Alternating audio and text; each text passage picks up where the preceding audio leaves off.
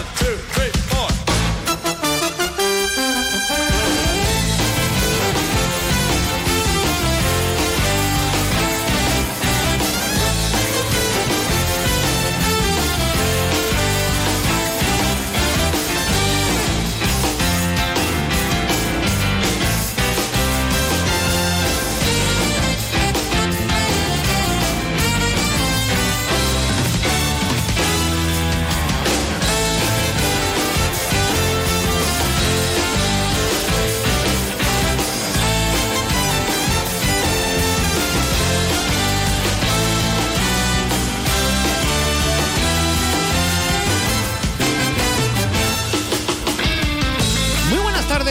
12 y 21 minutos de la tarde. Bienvenidos a Más de Uno Sevilla. Es lunes 12 de febrero, arranca una nueva semana. Las lluvias, que han sido bastante generosas, por desgracia se alejan. Sí, de hecho, aunque todavía puede caer alguna gota suelta en algún punto de la provincia, los cielos se van abriendo, ya estamos viendo el sol, desaparece la probabilidad de lluvia, hay muchísima humedad, bastante bochorno, mañana será un día de nieblas y lo que viene ahora son días de nubes y claros y de temperaturas bastante altas. Estaremos hoy en 21 grados de máxima, pero el miércoles, por ejemplo, se espera una máxima de 25.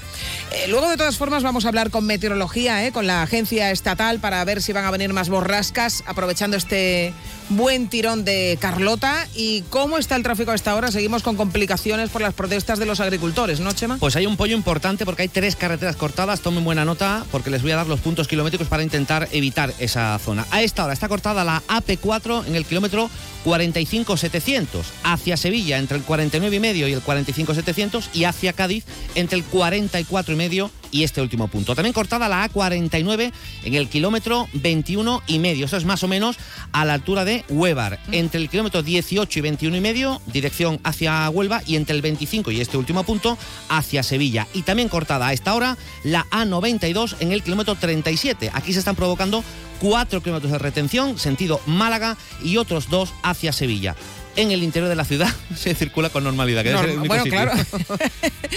eh, si es que es difícil, me imagino ya llegar, porque ya no quedan prácticamente eh, carreteras principales que no sufran o que no padezcan cortes, y esto va a seguir siendo así.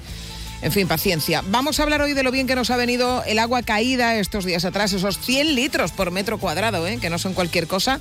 De hecho, los pantanos que abastecen a Sevilla han aumentado su cantidad de agua embalsada y están ahora en el 43% de su capacidad. Esto está muy bien. Y alguien seguro que lo va a traducir en meses de suministro ganados. O sea, tenemos agua para tres meses más, cuatro meses más.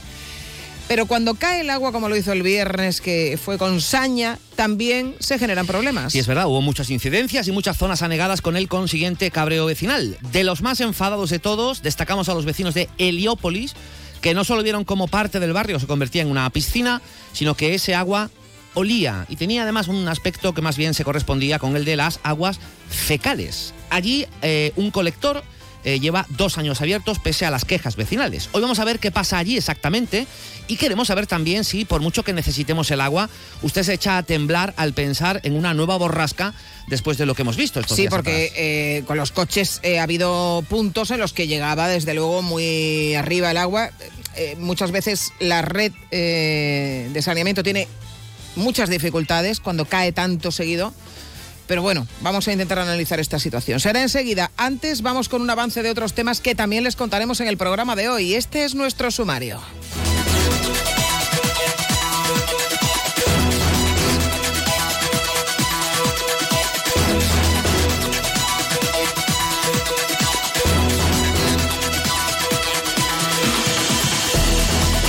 Envía a prisión a seis de los ocho detenidos por pertenecer a una banda dedicada a asaltar casas en el Aljarafe. Fue el robo en la casa de María del Monte el que inició esta investigación allá por el mes de agosto por parte de la Guardia Civil. De hecho, fue su sobrino Antonio Tejado el autor intelectual de este atraco. La banda ha actuado sobre otras viviendas y planeaba un atraco de un millón de euros que fue frustrado por agentes de la Guardia Civil. El único concierto de ACDC en España será en Sevilla.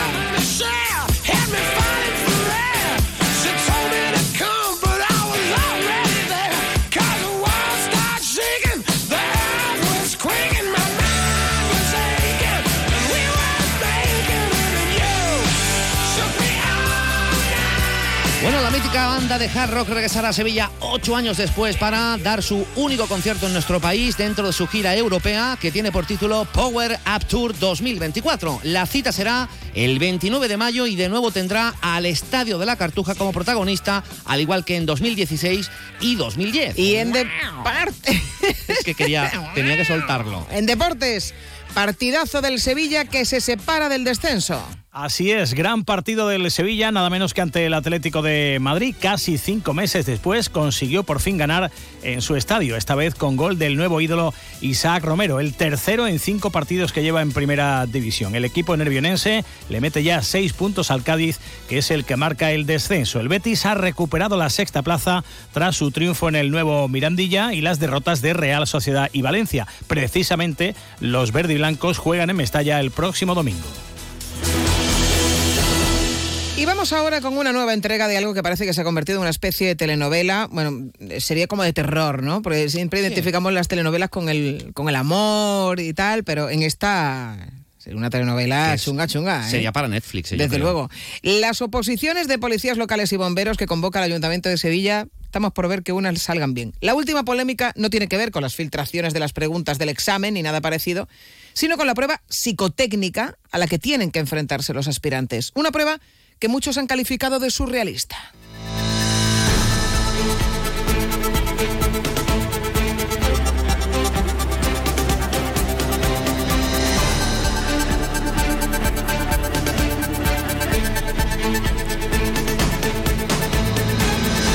Surrealista, absurda, denigrante. Esos son algunos de los calificativos con los que los aspirantes de ambos cuerpos han descrito esta mencionada prueba.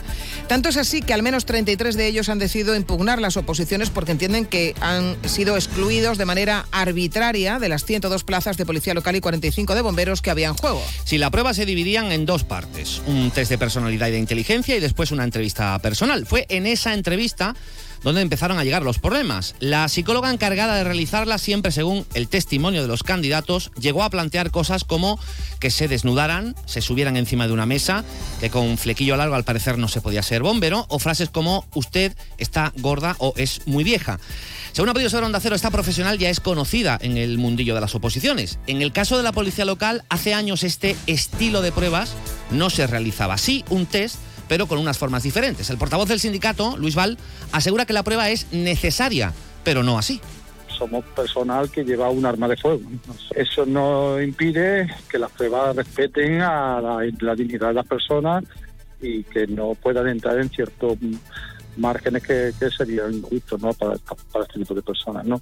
Pero bueno, si eso hubiera sido así, no estamos de acuerdo. ¿no? No, nadie se tiene que desnudar de nadie ni faltar al respeto, ni insultarlo, aunque en la calle se te lo vayan a hacer, porque te lo va a hacer mi- cientos de veces, pero bueno, en una actitud psicotécnica o psicológica no. No creo que para ser policía el propio psicólogo los tenga que llevar al extremo. En el caso de los opositores a bomberos, ni siquiera hay una norma andaluza que regule los requisitos de las pruebas, sino que lo hace cada ayuntamiento. El portavoz del sindicato andaluz de bomberos, Miguel Ángel Pérez, pide que la prueba sea objetiva. que las pruebas psicotécnicas muchas veces eh, tienen su, su función, pero deben de ser sobre todo objetivas para el puesto de trabajo al que se opta y, y no con la excusa de ser un psicotécnico que te puedan poner en una tesitura un poco denigrante o te insulten o, bueno, yo sé, hablas con compañeros que tienen amigos que todavía siguen opositando y te cuestan un poquito por encima y tú dices, ostras, te quedas un poquito en shock. Y esa es la cuestión que hoy nos planteamos. ¿Son o no son objetivas estas pruebas? Es decir, esas situaciones que les hemos descrito, que describen también los candidatos, obede- obedecen a, a un criterio psicológico. Sí, se trata de ponerles al límite para ver cómo reaccionarían en un caso real. Bueno, No sé. sal- salvo que tú seas también doctora del pueblo en No, no, psicología. no, no, ¿qué va? Vamos a recurrir a mm, José María García, que no es el famoso periodista deportivo, sino psicoterapeuta y doctor en psicología. Señor García, buenas tardes. Buenas tardes. Son, eh, no, no sé cómo plantearle la cuestión, ¿son ortodoxas estas pruebas, eh, tal y como se las hemos descrito? Eh, a ver, es que es, un tema complejo. Ortodoxo eh, es, que, a ver, aquí hay do- dos puntos. Las pruebas objetivas, obviamente, son pruebas científicamente validadas. ¿Qué es Lo que sucede en muchas ocasiones con las pruebas objetivas, que las personas se preparan esas pruebas objetivas antes de las oposiciones, con lo cual es muy difícil saber si esas pruebas responden a una preparación o a las aptitudes y conductas de la persona en verdad. ¿Qué es lo que tiene de bueno, digamos, eh, la entrevista en la que se pueden introducir este tipo de elementos que son más, em, digamos, em, diferentes o, o que pueden parecer aleatorios? Mm. Que, eh, digamos, cogen desprevenidos a la persona y la persona de- eh, visceralmente responde como en efecto pudiera ser que respondiera en una situación estresante. Claro, o sea, se trata de ver efectivamente de una forma en la que eh, el candidato no esté preparado, cómo reaccionaría ante cosas que, claro, las hemos leído y nos parecen muy fuertes, pero eh, ¿qué buscan sacar eh, de los candidatos con este tipo de planteamientos como los que hemos leído y, y escuchado? Claro, tratándose del ayuntamiento, habría que preguntarse cuáles son los parámetros eh, que ellos buscan en la persona. Si me permite, yo le puedo poner un ejemplo. Sí. En los últimos tiempos, las grandes industrias han, eh, en- la selección de personal se dedicaban a hacer algo tan simple como invitar al, eh, al candidato a un café en una sala que estaba absolutamente limpia. Únicamente estaban el seleccionador de, de personal y el candidato. ¿Sabe usted eh, cuál fue el criterio que eligieron para eh, darle el puesto de trabajo al candidato? Que el candidato cogiera su, eh, su taza de café y la limpiara y la pusiera en su sitio. Todos los que no hicieron eso fueron descartados. Claro, cuando Claro, se- aparentemente es algo que no tiene sentido, pero sí lo tiene. Perdón, perdón, disculpe la introducción. No, no, no, me estoy acordando de, de aquella película El método Gronholm, ¿no? me parece que era, o, eh, creo que también una obra de teatro eh, que hacía, hablaba de una selección de personal y efectivamente hacían unas cosas eh, rarísimas para poner al límite a los candidatos a un puesto gordo ¿no? en, una, en una empresa, pero eh, pensé que era más bien ficción y no que eh, efectivamente esto se tradujera en, en- en un recurso para, para la contratación de personal de forma habitual, ¿no? Claro, es que el problema que tienen, eh, digamos, los que van a contratar es que se encuentran con que las mismas academias proveen a los aspirantes eh, de conocimientos para mm, tratar de mostrar cuáles son las mejores actitudes. Pero claro, esas, eh, esas actitudes eh, pueden ser o no pueden ser las que verdaderamente ellos luego tengan en su interior y con las que desempeñen su trabajo. Eh, un- una última cuestión. ¿Hay límites a la hora de.? Bueno, estamos hablando de un caso muy concreto. Recordemos que son oposiciones a bomberos y policía local. Decía además el, el portavoz del sindicato de la Policía del Carbón: es que llevamos un arma. Claro. Y, y algún tipo de control hay que hacer. No sabemos si este tipo de pruebas determinan o no la capacidad o incapacidad de un profesional para, pa- para este aspecto. Como nosotros no entendemos de psicología, se lo planteamos. ¿Hay límites a la hora de este tipo de planteamientos o se trata precisamente de eso, de intentar conocer los límites de estos profesionales a la hora de acceder al puesto de trabajo? Claro, se trata de conocer, de, de investigar cuáles son los límites eh, que estas personas tienen para el desempeño en su puesto de, de- de trabajo, como decía antes eh, un policía que portan armas de fuego, pero claro, por otro lado está el límite del código deontológico al que está sujeto todo psicólogo, es decir, debemos sí o sí darles un, un trato que no sea denigrante a todos aquellos que llegan a nuestras consultas o a nuestros despachos. Ese es el límite. No se puede em, eh, tratar em, eh, que la persona se sienta maltratada. Eso hay que evitarlo a toda costa. Bueno, pues veremos a ver en qué queda Sí. todo esto, porque eh, recordemos que 33 de esos opositores, ojo, los que han suspendido, es decir, los que no han pasado la prueba, Claro. eh, son los que han eh, eh, ver, el que ha aprobado ya, ves tú. Hombre, que está feliz, ¿no? Claro. Pero el que no, pues ha decidido impugnarlo por estas cuestiones que estamos hablando y otras. Veremos a ver en qué, en, en qué queda todo esto. José María García, psicoterapeuta y doctor en, en psicología. Gracias por arrojar algo de luz sobre este mundo un tanto peculiar de los test psicotera, psico- Psicotécnicos. Gracias, buen día. Gracias, hasta luego. Oye, curiosísimo esto. Ya te digo que a mí no me hubieran dado el empleo por limpiar la taza de café. Bueno, y si te, no llegan a decir, si te llegan a decir, pues está usted muy gorda, muy vieja. ¡Oh! ¡Oh! Le reviento la cabeza. Por eso No, no, no, eres, no, no no, eres no, por bombera. favor, quiero hacer un llamamiento a la paz. La no. violencia nunca puede ser un elemento en nuestra vida. Tenemos que reaccionar eh, de buena forma. No, no, eh, francamente yo no sé cómo hubiera reaccionado. Yo creo que, a ver, no- yo no tengo un natural violento, pero eh, probablemente yo me quedaría a lo mejor un poco parada, ¿no? Porque yo creo que cuando te hacen ese tipo de cosas, tú te quedas como bloqueado, ¿no? Pues igual es lo que buscan, la reacción del bloqueo Exacto. o mm, te digo algo, te pongo en esa situación, tú te bloqueas, lo, lo asumes y me das una respuesta respuesta coherente y no te dejas llevar por un impulso. Lo desconocemos. Por cierto, que no lo había dicho, que esta información la conocemos gracias a los compañeros de Diario de Sevilla, Exacto, que sí. son los que la publican y nos llaman mucho la atención y, y por eso hemos traído este tema tan curioso. Algún día tenemos que hacer un test un directo, aquí en directo. aquí en directo, que un nos test pongan, de- Ponte un Oh. café ahí. Fea. ¿Te imaginas? Mira, Miguel Cala, eh, no sé si pasaría el test psicotécnico, porque Miguel Cala, tú le pones una cara un poco rara y, a- y al tío ya se descompone. El, el psicoterapeuta aquí, el chi- chiquitito ese de del cristal, ¿quién es? Uh. No, no, pero yo Uh. creo que él, él mantiene la calma porque los Mira, nervios mira, los lleva mira. por dentro. Uh. Lo que no sé si luego en la empresa, eh, si, si la- si en la empresa eh, tienen en cuenta los horarios para el tránsito intestinal, No, tampoco no, lo contratan. no. Miguel Cala está un día más en el control técnico de sonido del El programa. Enseguida hablamos, por cierto, eh, bueno, mira, hablando de tránsito intestinal, enseguida intentamos averiguar si lo que salió el otro día por las calles de Liopoli era caca o era agua.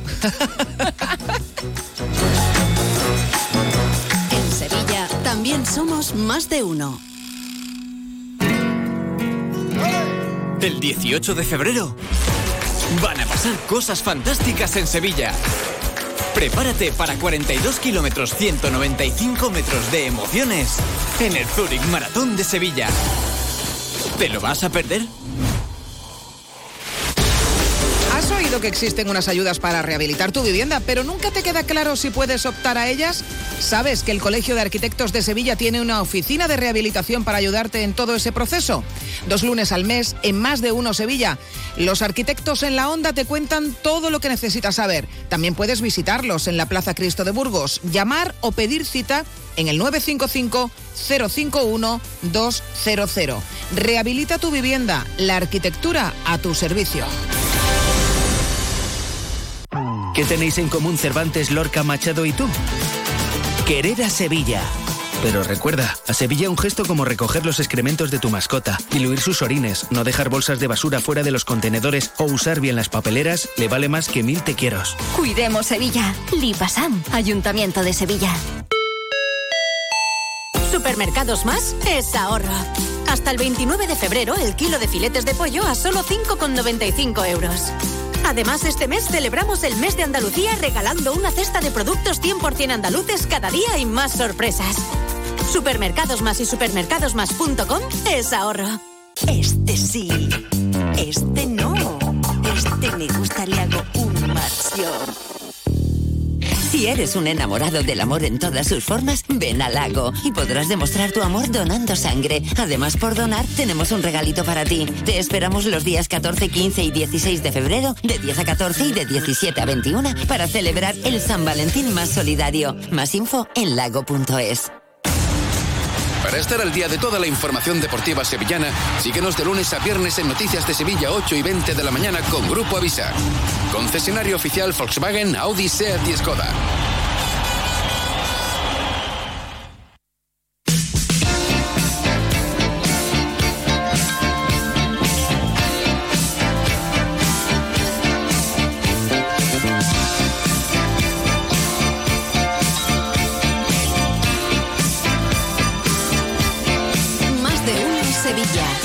García y Susana Valdés. Onda Cero.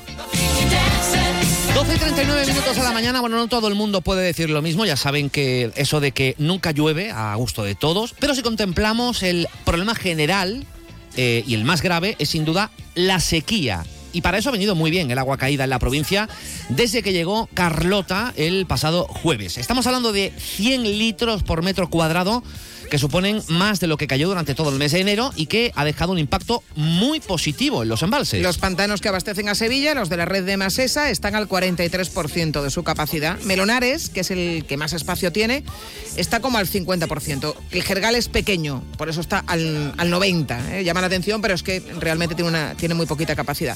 Y el que tiene menos agua de todos es el de Aracena, que está en torno al 33%. Todavía van a ser, seguir recogiendo ¿eh? en estas jornadas, porque el suelo está muy empapado y eso favorece las famosísimas escorrentías. Hemos visto otra vez el agua con cierta fuerza en el río Guadiamar, un espectáculo esperado y sobre todo muy necesario. 954 50 23 93. De hecho, necesitamos alguna que otra función, si puede ser cayendo el agua con normalidad y no con la virulencia del viernes, mejor, porque así evitamos problemas que no sabemos si podemos volver a tener en el caso de que llueva otra vez así, de esa forma, ¿no? Con tanta intensidad. Es cierto que cuando cae tanta agua en tan poco tiempo, la red colapsa, pero también da que pensar sobre cómo están esos inbornales. Sí, hubo importantes inundaciones en avenidas como la de Andalucía o Flota de Indias, en el barrio de los Remedios, algunas calles de Triana, hemos visto coches que estaban prácticamente metidos en- enteros en el agua. Y- y- bueno, por la mitad. También Y la- lo eh, del Kaisur. Lo del Kaisur. la calle Gravina, Zaragoza o San Pablo. Ahí hubo que cortar el, el tráfico por parte de la policía local. También se registraron incidencias por acumulación de agua en la barriada del Gordillo, en zonas de Sevilla Este. ¿Le pasó a usted? Déjanos una nota de voz con tu opinión en el WhatsApp de Más de Uno Sevilla, 648 85 67 80. Y en el caso de Heliópolis, como les decíamos al inicio, las quejas no solo eran por la acumulación de agua, sino por el hedor que desprendían esas aguas. Y el color que tenían. ¿eh? Claro, según algunos vecinos, aguas claramente fecales que se desbordaron del colector que está en obras y que lleva dos años ahí, abierto. El ayuntamiento, los técnicos de Masesa, sostienen que lo que había eran aguas pluviales que provocaron un desbordamiento en la zona como en otras y eh, que todas se retiró. Sí, estaban como- por allí los, ¿sabes? Todos se retiró. Yo no sé si se vieron. Los submarinos Si se se vieron restos o no. Tronquitos. Eh, hay muchos vecinos que dicen que aquello olía y tenía un color que no era de agua Mm. caída del cielo. no era del cielo. No era del cielo. No había salido Venía del de cielo. abajo, venía de abajo. Salía de un túnel. Como esperamos, ¿eh? ojalá que vuelvan borrascas y nos dejen más agua y nadie sabe si también van a venir en forma de tormentas graves, que suele ser lo habitual en estos tiempos, pues bueno será saber dónde están los problemas. En todos sitios no, eso ya nos indica cosas, ¿no? De por qué unas zonas se inundan siempre y otras no. ¿Ha sufrido usted la parte mala de la lluvia? Déjanos tu mensaje en nuestro Twitter arroba Más de Uno Sevilla.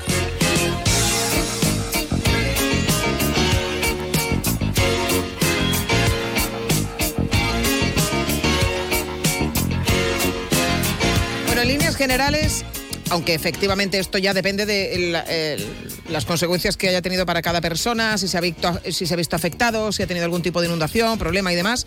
Pero en líneas generales, oye, Carlota ha sido una bendición, nos hacía mucha falta el agua, ha caído en abundancia y ahora ya eh, lo que estamos viendo es que se abren claros que empieza a haber ratos de sol y eso nos indica que pasó este episodio de También ha lluvias. venido muy bien, no sé si lo habrán notado, porque eh, toda la ciudad parece que está bastante más limpia. Hombre, claro, es que el agua viene muy bien y cuando no llueve durante mucho tiempo todo se ve como, como mugre, ¿no? Como, Mm. como con más pringue, Sí, ¿no? sí, Pero más- bueno, ahora está todo mucho mejor. La cuestión es saber si Carlota... eh, Tiene una eh, prima. eh, tiene una prima que venga, un- una prima o un primo, porque ahora creo que toca chico, eh, que también venga por, por estos lares y nos deje agua en abundancia, o vamos a estar otra vez un largo periodo eh, de- anticiclónico y con sol, pero sin probabilidad de lluvias. Y vamos a ver cómo ven en la Agencia Estatal de Meteorología lo que tenemos por delante. Juan de Dios del Pino, ¿qué tal? Muy buenas tardes.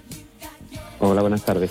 Bueno, eh, Carlota ha sido extraordinaria, ha dejado muchísima agua, eh, los pantanos así lo, lo están certificando y bueno, todos hemos tenido oportunidad de comprobar la que cayó ¿no? en, en- en estos días en, en Sevilla, especialmente el viernes, Eh, pero ya se marcha, ya ahora ya estamos hablando de otro momento meteorológico. Sí, así es. Bueno, Carlota ya se marchó el mismísimo viernes, ¿no? Lo que la lluvia, la poca que tuvimos el, sábado y algo que hemos tenido más el domingo y lo que queda ya no era Carlota, ¿no? Ya era otra cosa, ¿no?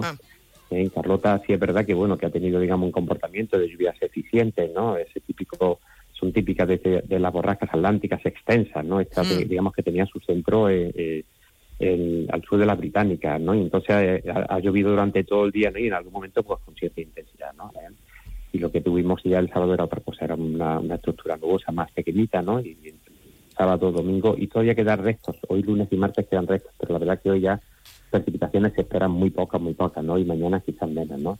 Y ese es el panorama que tenemos por lo menos para los próximos días, ¿no? Quizás con la salvedad de que este jueves eh, que viene un frente, ¿no? Pero es un frente poco activo y lo que viene es el extremo del frente, probablemente no tocará Andalucía, pero por no decir que no habíamos dicho que podía llover, podría llover algo en, en la Sierra Norte, ¿no? Sierra Ya. Norte Sevilla, ahí podría caer algo, pero poca cosa, ¿no? Eso sería en la jornada de- del jueves, ¿no? Y lo que se espera un panorama ya, pues un anticiclón, empieza a formarse un, un anticiclón, no es muy extenso, pero ahí está, ¿no? Y ese anticiclón pues va a garantizar prácticamente que no haya precipitaciones en lo que queda esta semana y también la primera mitad de la, de la próxima semana, ¿no?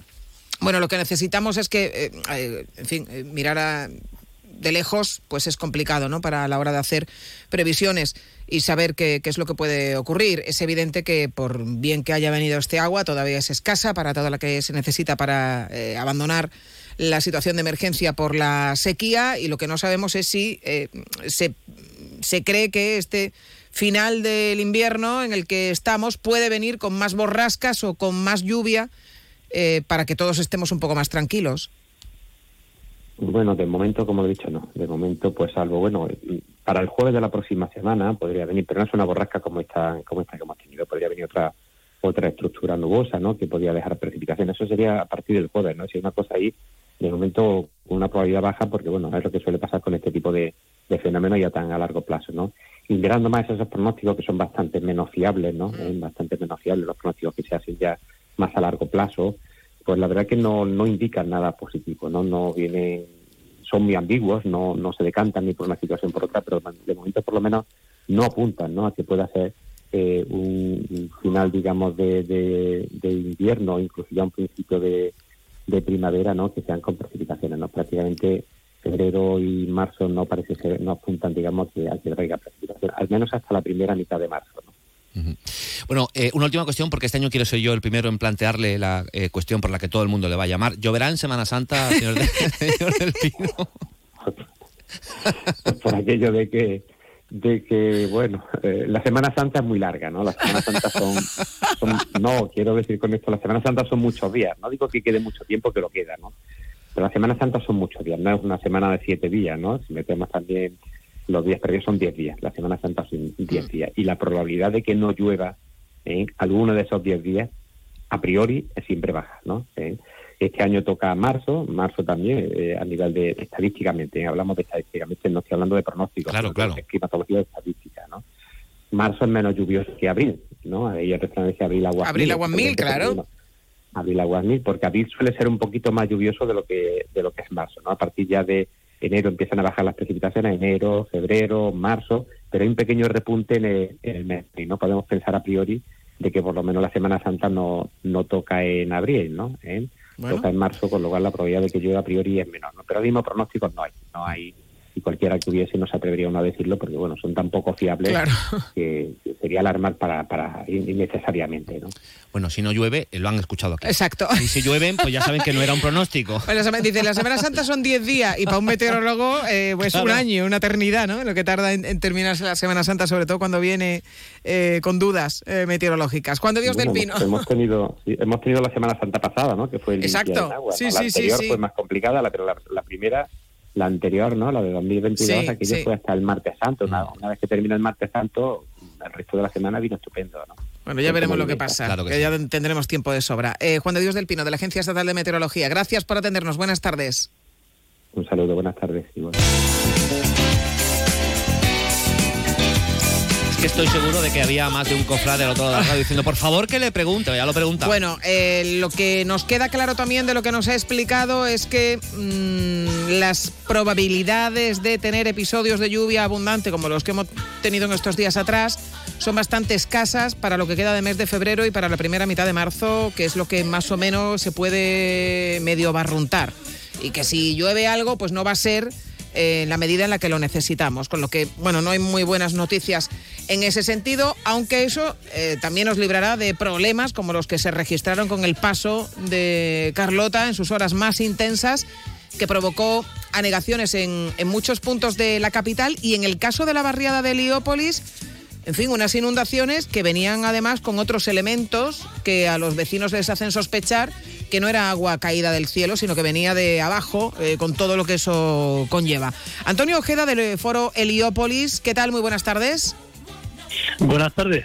Bueno, eh, lo que describen los vecinos que sucedió el viernes con esa negación en distintas calles de la barriada de Heliópolis eh, da eh, que pensar que eh, se trata de aguas que podrían proceder del subsuelo, del colector que lleva dos años allí abierto y que podrían ser aguas fecales, ¿no? Sí, y debe ser porque la verdad es que todos los vecinos que han estado comentando en nuestros chats, etcétera, pues hablan de que las aguas pues bajaban turbias, como diría la película aquella, por el montecito este, por el relieve que hay al final de la calle Perú. Entonces, pues ahí donde está abierto, hay un tanque de tormenta que se acaba de crear eh, dentro, pero no está todavía terminado el colector nuevo, el colector puerto nuevo, no está terminado ahí ni tampoco está empalmado, no está tampoco eh, conectado con el colector viejo. Entonces ahí hay un agujero grande y la verdad es que las aguas bajaban turbias. Es decir, que hemos tenido no solamente agua de lluvia, que efectivamente la hemos tenido y hemos tenido mucha agua de lluvia, sino que también pues ha estado muy tamizada por el agua turbia que venía de, de aquí, de ese eh, colector central, que es una bendición. Hay que reconocer que es un avance enorme, que Macesa pues está haciendo una gran obra con el ministerio también, pero eh, bueno, llevamos ya dos años con la obra, está la avenida de la raza cortada desde hace ya Mm, dos años, el puerto se niega a ceder el paso por la avenida esa sin uso que tiene dentro del puerto, ahí pues parece que tienen ellos una, no sé, pues un cortijo y no dejan, no ceden la avenida de Conde de Guadalhorce, que no tiene uso ninguno, después del desaguisado aquel de la chatarra de Montenegro, que por Mm. poco nos envenena, entonces pues estamos un poco cansados. Además, esto eh, se une, pues claro, evidentemente al colapso de la avenida René Mercedes y a que se anuncia un edificio monstruoso, enorme, ahí por parte del Betis, eh, al que el ayuntamiento no ha puesto coto. El ayuntamiento ha permitido que campe por su respeto y, va- y, y quieren hacer un edificio enorme de tiendas, etcétera, que va a ser un fracaso. Pe- Pensamos que con lo que hay ya de, bueno, pues lago y lo que se va a hacer ahí en la Avenida de la Raza, pues eh, bueno, y el pequeño comercio que es muy ágil y muy potente en la Avenida Reina Mercedes y en Bami, pues ese, ese proyecto es muy ilusorio, ¿no? Eh, en fin, todo esto nos tiene un poco cansados. Claro. Eh, volviendo al tema de, eh, de las aguas fecales, los técnicos de Masesa que se personan allí lo que dicen es que no son fecales, que son pluviales y que además se retiraron y tal. Bueno, No. es, es evidente que se retiraron, pero bueno, ellos lo que dicen es que son pluviales. No, bueno, eso ahora o después habrá sido, pero eso ha estado vertiendo durante todo ese día, estuvo vertiendo y las aguas no eran aguas pluviales. Es decir, que, bueno, eh, bien está que los invernales no dieran abasto, pero lo que casi estuvo a punto de entrar, si no entró en alguno de los chales estos, de las casas estas, eh, eran aguas bastante oscuras. Yo no voy a decir que sean negras, yo no voy a decir que sean fecales eh, 100%, ¿no? Pero podrían ser al 50%, en fin, en una cantidad o en una proporción bastante elevada, ¿no? Mm, yo no he oído, eh, digamos, noticias, a veces el pudor de los vecinos pues lo impide, pero otras veces pues realmente no lo han visto ellos, de que se hayan detectado pues excrementos flotando. Claro, esa, esa- esa era, la, era la gran pregunta, ¿no? Eh, eh, eh, tendríamos claro, si, si hubiéramos visto esos elementos flotando en dirección a las casas, No, no, no, tendríamos claro que eso del cielo no cae, afortunadamente, ¿no? No, no tenemos pruebas fehacientes y no podemos decirlo porque hasta ahora los comentarios han sido del olor y de la el color. Color eh, parduzco no es un olor de lluvia, perdón, no es un color de lluvia, sino un color mm, eh, por lo menos combinado. Y evidentemente, si aquí han hecho un, eh, tanque de tormenta y está recién hecho, pero no está cerrado, pues entonces eso va para arriba, porque viene de toda la ciudad de Sevilla. Es decir, todos los colectores, los laterales y el central que viene por toda la ciudad, converge aquí y aquí se prevé que, bueno, pues que se conecte con el antiguo, en fin, se haga finalmente ya la unión y a que esto ya pues que quede normalizado. Pero llevamos dos años con esta apertura, apertura no hacia el exterior, sino al interior, hacia los infiernos, y por aquí viene lo que no hay en los escritos, mezclado con agua de lluvia, sí, pero también procedente de otros orígenes y de otros lugares que no quiero mencionar, ¿no? Así que entonces tenemos aquí... Los vecinos de las calles adyacentes, sobre todo de la calle Perú, están cansados de eh, oler mal. El, ole- el olor ese, evidentemente, aguas fecales. Eso, eh, están cansados, constituyeron una asociación, eh, han estado pidiendo, sin éxito ninguno, se les ha dado toda clase de largas. Emacesa tiene un equipo de relaciones públicas muy eficiente, muy agradable, muy, en fin, que hay que darle toda clase de parabienes, pero Eh, pero bueno, es que como esto es una empresa contratista, pues la empresa contratista ha estado ahí eh, posiblemente porque ha habido problemas sobrevenidos o lo que sea, es decir, justificado. Pero es que llevamos ya mm, más del doble del tiempo previsto. Ahora todavía no se ha cerrado y se esperan al menos dos o tres meses más, lo cual significa, yo me temo que va a estar aquí esto abierto pues el doble porque a la vista de la experiencia pues va a ser el doble. Y luego pues tenemos eso, lo que estamos hablando de que viene ahora la feria, de que el puente ese va a necesitar un enorme tráfico. Eh, vamos a ver qué pasa ahí en, en, la raza, ¿no? En la raza y en lo que se avecina con la feria. Bueno, pues eh, estaremos muy atentos a todo lo que suceda. Antonio Ojeda de Foro Heliópolis, gracias por atendernos como siempre. Un abrazo. Muy bien, gracias a ustedes. Buenas tardes. Adiós, adiós. Si algún oyente tiene Seguramente vio, dijo, eso es mío. Tiene prueba, tiene prueba física. Si dijo, eso es mío, y está en la calle. De que, oye, por, no, verdad, eh, te lo pido por favor, Miguel. No se puede, estamos haciendo periodismo en condiciones. Estamos haciendo periodismo. Porque hay un debate sobre si era una cosa Fecal la o no. otra o mitad o mitad. Exacto, había, tú dices, podía, ser ¿Mezclilla? podía ser Dogu. Dogu. no era Tutti Frutti, sino Dogu. Y estamos ahí viendo. Ay, qué asco, tío, de verdad.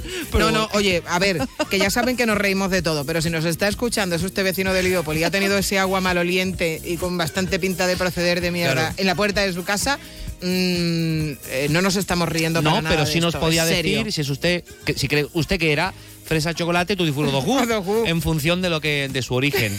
Eh, pero bueno, hemos hecho público también el cansancio de los vecinos, hombre, que también es entendible Claro. si se ha sobrepasado sobrepasado el plazo y si se esperan lluvias. Ojalá eh, que, que dentro de poco eh, podamos eh, volver a ver un episodio más o menos similar, pues cuando llegan, pues es normal que a usted y a mí nos sea un poco igual, pero los que viven en las zonas anexas y ven pues ese río de otras Marrón, cosas, marrón. pues, se, se de aguas Turbulentas. es la película. Mónica nos dice en Twitter, hora y media tarde de Sevilla Este, eh, Fibes, a Montequinto el viernes al mediodía, agua por todas partes, a ver si limpian alcantarillas y similares. Nos dice Lolo, no estamos preparados para cuatro gotas por lo mismo que con el resto de cosas. La falta de mantenimiento de cualquier infraestructura pública. Hay circunstancias que no se pueden prever ni infraestructura que lo soporte, pero es que al final ha sido por un solo día de lluvia. Claro, eh, y, y si me apuran incluso por dos horas de lluvia intensa, que es lo que hace que todo se desborde. Y es verdad que cuando cae de esa manera, con esa virulencia, en función también de las zonas, pues se puede acumular muchísimo el agua y los invernales no dan abasto. Claro, es así. Es así. Claro, claro, que sí, que sí. Pero eh, Y si además si viene con- si estuvieran con tropezón, no no estoy eso- hablando ya del tropezón es que es que te has quedado ya en el tropezón y ya nada Pero mira Miguel Cala, la culpa es de Miguel. ya nada va a salir de, de este tema. Yo creo que. Vea, ¿ves? ¿Ven? Es que no se puede. Tenemos una problemática. Tenemos a gente que está todo el día oliendo a caca y estáis vosotros riendo, ¿no? De, No, de no esa es parte así. de la audiencia. No es así. Estamos descri- no, si no os parece serio el tema, nos vamos a escuchar las noticias de España y del mundo. Aquí espacio de Estamos gloria. describiendo el problema y esto pues nos hace un poco de chanza. Si pero un, día, si un día la tuvierais en la puerta de vuestras Claro, casas pues sí, pues. y tuvierais pues que salir diríamos. esquivando mojones, ¿qué diríais? ¿Os reiríais? ¿Pero por qué tienes que decir mojones? No puedes decir aguas fecales como todo el mundo aguas No, hombre, no, negras. no, quería esquivando. No, no, has dicho mojones. Esquivando, sí, por- ¿y ¿cómo lo digo? Si no, el- ¿cómo es el trozo de caca? Excrementos. Excrementos, perdón, es verdad que no se me venía. Es que te encanta esa palabra. bueno, un día les contaré lo que me pasó una vez en un Sí, informativo ya lo hace mil años. como lo hemos 12.000 contado mil veces, veces. sí. Pero está bien que lo vuelvas a Con el contar. cruce de los cuatro mojones. que está en Cádiz. Sí, ¿ves No, tú? no lo voy a Esto- volver a contar. Esto era, eh, eso que, tú, que te pasó era bastante peor que esto, hacer Eso chanza fue de terrible, eso. Sí, terrible sí. porque habían muerto personas sí. y yo no pude superar la No risa porque aquello se llamaba el cruce de los cuatro mojones, y la mojones. verdad que es uno de los peores momentos de mi carrera profesional. Ujú. Bueno, uno de los de muchos, pero este es uno de ellos. Es uno de los peores, de los que salir peor parada.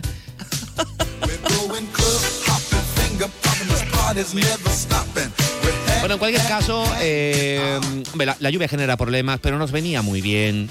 Mira, eh, y ojalá hombre, que vuelva más. tanto. eh, sí. Dice Lolo también que los elementos sólidos en las aguas fecales prácticamente quedan disueltos a poco que rueden un poco por las tuberías. Bueno, eso también es. Claro, o sea, eso explicaría Depende. que el agua fuera marrón y oliera a caca, pero que no hubiera trozos, No, fis- bueno, trozos sólidos Depende también un poco, ¿no? de excremento. Depende. Pues también de la dieta. Pues sí. No. La gente cada vez toma más fibra. Claro. Se acumula más. Es decir, si hubiera mucho consumo de kiwi, pues evidentemente sí. Bueno, no, lo sabemos. Eh, eh, hasta aquí, hasta aquí. No, de verdad, ya no, no, no podemos hacer esto. Vamos a reflexionar, vamos a pensar eh, por dónde tiene que ir el futuro Sí, sí. de este programa. Lleva razón. Pausa, noticias de España y del mundo y a la vuelta intentamos reorientar esto porque así no puede ser, Chema, tío.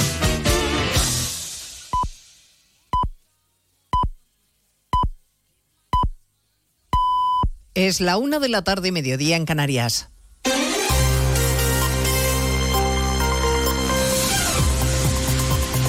Noticias en Onda Cero. Buenas tardes, avanzamos a esta hora algunos de los asuntos de los que hablaremos con detalle a partir de las 12 en Noticias Mediodía en esta jornada de duelo y de mucha tristeza entre los familiares y compañeros de los dos guardias civiles asesinados el viernes cuando una narcolancha embistió en un acto premeditado su pequeña Zodiac en aguas de Barbate. Al dolor por la pérdida de los agentes que luchan en el estrecho contra los narcos se suma la indignación con el ministro de Interior, al que acusan de dejar desamparados a los agentes. Le consideran responsable de lo sucedido y exigen su dimisión. Desde Barbate, el líder de la oposición Núñez Feijóo se acaba de sumar a esa exigencia. Quiere que Marlasca se marche o que Sánchez le destituya con urgencia. De lo contrario, considerará al presidente responsable último de lo sucedido. José Ramón Arias. Y es que lo ocurrido en Marbate no lo vamos a olvidar, ha dicho, porque no se puede dejar desasistido como ha hecho el gobierno a esta parte de España. El presidente de los populares, Núñez Feijóo, ha pedido el cese inmediato del ministro del Interior. No vale con reprobar al ministro Barlasca, que será reprobado, sino que nos unimos a la petición unánime de las asociaciones de guardias civiles y de policía pidiendo al señor Marlasca que se vaya. Y se lo pedimos con absoluta respeto, pero entendemos que el señor Marlasca no puede seguir siendo ministro de Interior del Gobierno de España. Feijóo ha anunciado que van a plantear en el Senado una modificación de la ley para que sea la Audiencia Nacional la que lleve sumarios similares a lo ocurrido este fin de semana en esta parte de Cádiz. Marlasca no tiene intención de dejar su cargo, no va a presentar su renuncia y promete que los responsables no quedarán impunes. no van a quedar impunes y el narco lo sabe. Y el narco sabe que desde hace cinco años y medio se le está acorralando en el campo de Gibraltar y en toda la costa española. Entre tanto, los ocho detenidos declaran desde primera hora de la mañana en los juzgados de Barbate, donde han sido recibidos por los vecinos que les han increpado al grito de asesinos. Se lo vamos a contar todo a partir de las 2 de la tarde y escucharemos también la acusación que ha deslizado en más de uno el portavoz de la Asociación de la Guardia Civil Jucil, Agustín Leal, que sospecha de que el ministro Marlasca desmanteló la unidad de élite de la Guardia Civil que luchaba contra el narco en el estrecho por sus intereses con Marruecos. El ministro Marlasca cierra el Ocon y a partir de ahí eh, aumenta el tráfico de drogas y la, agresividad de los narcos. ¿A quién beneficia el cierre del Ocon? Es a los narcos de uno y otro lado del estrecho.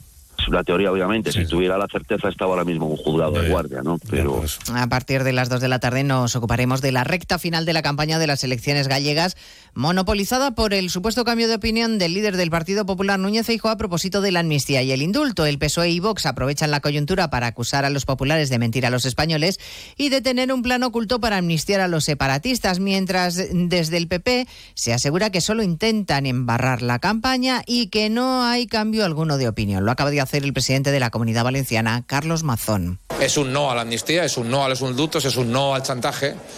Y a partir de aquí, pues algunos, eh, imagino que están queriendo aprovechar que hay elecciones gallegas a la vuelta de la esquina para torpedearlo todo, ¿no?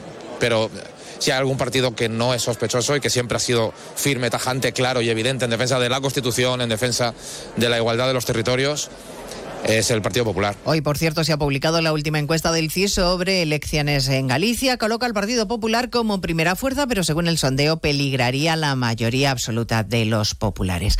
Hablaremos un día más del campo y las protestas de los agricultores, a los que hoy se suman además los transportistas con un paro indefinido. El ministro Planas, en más de uno, ha insistido en que hay que escuchar a los afectados por una reconversión muy dura, mientras los tractores siguen haciendo ruido. En Cuenca cortan la A3 a esta hora. Lorena Mayordomo. Esta vez en Motilla del Palancar tras los cortes de la semana pasada en Tarancón y Minglanilla. Además han cortado la Nacional 301 en las Pedroñeras según la DGT. Ganaderos y agricultores han protestado además de nuevo en la ciudad de Cuenca, aunque sin tractores. Medio Centenar se ha concentrado a las puertas de la Delegación de Agricultura del Gobierno de Castilla-La Mancha en la ciudad. Esperemos que nos vayan oyendo cada vez más arriba. Porque los problemas se solucionan en Bruselas, lo sabemos todos. Pero hay que hacer ruido desde abajo. El miércoles Asaja, UPA y COAC han convocado una concentración en la autovía 43 en Villar de Cantos. Y a partir de las dos abordaremos la situación en Gaza tras el último bombardeo israelí sobre Rafa que ha dejado decenas de muertos palestinos y que ha llevado al responsable comunitario de Exteriores, Burrell, a pedirle a Estados Unidos que no envíe más armas a Israel porque ya no hay proporción ninguna en la respuesta israelí. Las operaciones ya no son proporcionales, son excesivas. Es insoportable el número de civiles muertos. Creo que cada vez está diciendo esto más gente en el mundo. Hoy, por ejemplo, un tribunal neerlandés ha exigido a su gobierno que detenga la entrega a Israel de piezas de repuesto para los aviones de combate. De todo ello hablaremos en 55 minutos cuando resumamos la actualidad de esta mañana de lunes 12 de febrero. Elena Gijón, a las 2, Noticias Mediodía.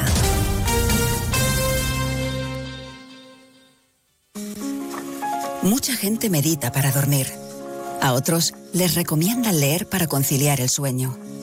Nosotros queremos ser sinceros contigo. Si lo que quieres es dormir, escuchar Radio Estadio Noche no ayuda. ¿Qué le vamos a hacer? Es imposible pegar ojo, porque es imposible despegar la oreja. Disfruta sin descanso de la mejor actualidad deportiva y los debates más encendidos con Rocío Martínez y Edo Pidal. Cada noche a las once y media y siempre que quieras en la web y en la app. Onda Cero, tu radio.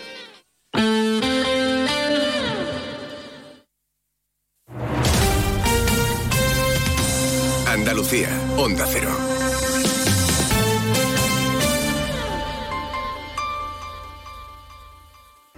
Andalucía necesita menos. Menos retrasos, menos cargas administrativas, menos trámites, menos duplicidades. Andalucía necesita menos para crecer más. Por eso, la Junta de Andalucía pone en marcha el Plan Andalucía Simplifica, que trabaja en transformar la administración pública para que sea más ágil y digital, al servicio de todos. Descubre las medidas en andaluciasimplifica.com. Junta de Andalucía. Sobre todo, Onda Cero Andalucía.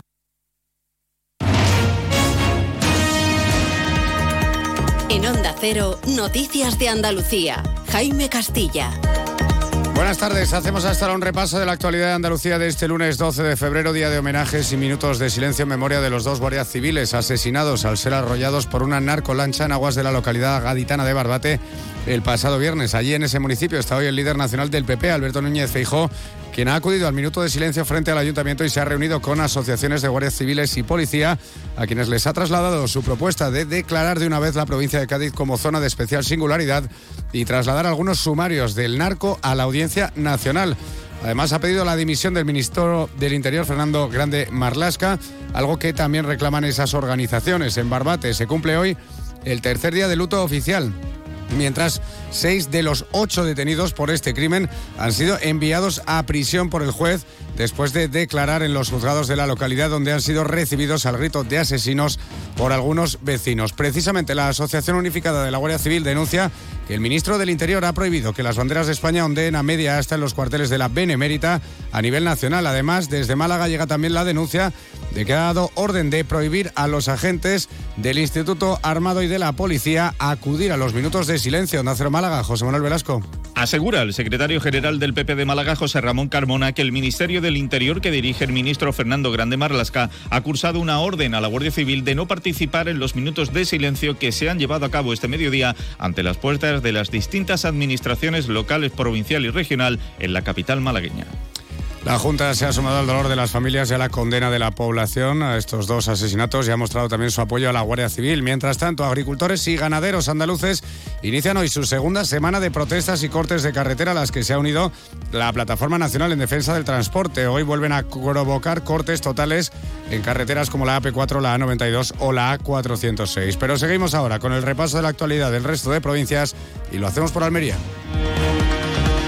En Almería, Junta y Autoridad Portuaria han presentado la obra para la adecuación de la toma de agua del puerto de Carboneras para habilitarlo para la llegada de barcos con agua en caso de necesidad que vendrían procedentes de la desaladora de Cartagena. En Ceuta, pendientes de la firma del convenio de colaboración de presidentes entre la Junta de Andalucía y las ciudades autónomas. Un acuerdo que, además de las 85 medidas suscritas en 2019, incluye 42 extras en ámbitos como sanidad, fomento, servicios sociales o economía. En Córdoba, las últimas lluvias dejan los embalses cordobeses al 19,48% de su capacidad, con lo que recuperan tres puntos en volumen de agua almacenada. Solo en la capital se han recogido en las últimas horas, al paso de la borrasca Carlota, casi 94 litros por metro cuadrado. Aún así, los embalses de Córdoba almacenan agua por debajo de la media andaluza. En Granada, la estación de esquí de Sierra Nevada permanecerá hoy cerrada por las condiciones meteorológicas derivadas de los últimos coletazos de la borrasca Carlota. Los responsables de la estación esperan que una vez remita el temporal, el espesor de nieve de entre 20 y 80 centímetros que está dejando la borrasca permita afrontar con más optimismo la segunda mitad de la temporada invernal. En Huelva, el ayuntamiento desmiente que esté organizando un curso de limpieza de hogar dirigido a mujeres, tal y como les acusan desde el PSOE. El concejal de Asuntos Sociales asegura que es un curso abierto a cualquier persona, sea hombre o mujer, sobre concienciación medioambiental, por ejemplo, productos que utilizamos a diario para el aseo personal. En Jaén, la última semana las lluvias han dejado más de 100 litros por metro cuadrado, hasta el punto que, según los datos de la Confederación Hidrográfica del Guadalquivir, indican que los embalses jienenses estaban al 21,52% y ahora se encuentran a un 22,61%. Y Sevilla será la única ciudad española donde actúe la banda de rock australiana ACDC en su gira europea. Será el 29 de mayo en el Estadio de la Cartuja. Las entradas salen a la venta este viernes. Más noticias de Andalucía a las 2 menos 10 aquí en Onda Cero. Onda Cero. Noticias de Andalucía.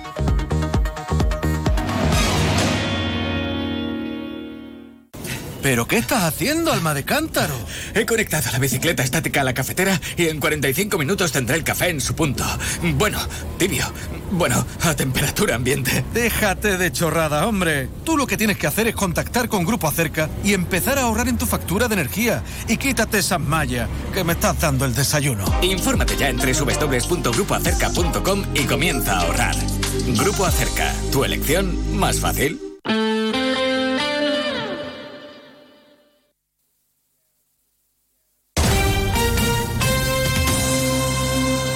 95.9. Onda Cero, Sevilla. Vuelve a Tomares España Debate, con los más interesantes análisis de la actualidad. El jueves 15 de febrero, Rosa Díez y Fernando Sabater abren el decimosegundo foro de España Debate, un espacio único en Sevilla que te invita a conocer nuestro país a través de sus protagonistas. A las 20 horas, en el Auditorio Rafael de León. Entrada libre hasta completar aforo. Síguenos también por streaming. Ayuntamiento de Tomares. Tomares, como a ti te gusta. Tienes problemas en tu comunidad de vecinos o situaciones que no sabes resolver, preguntar es el primer paso hacia la solución. Es muy sencillo. Manda una nota de voz con tu pregunta al 648-856780 o escríbenos a más de uno Sevilla gmail.com. Los profesionales del Colegio de Administradores de Fincas de Sevilla te responden en directo. Confía siempre en un administrador de fincas colegiado.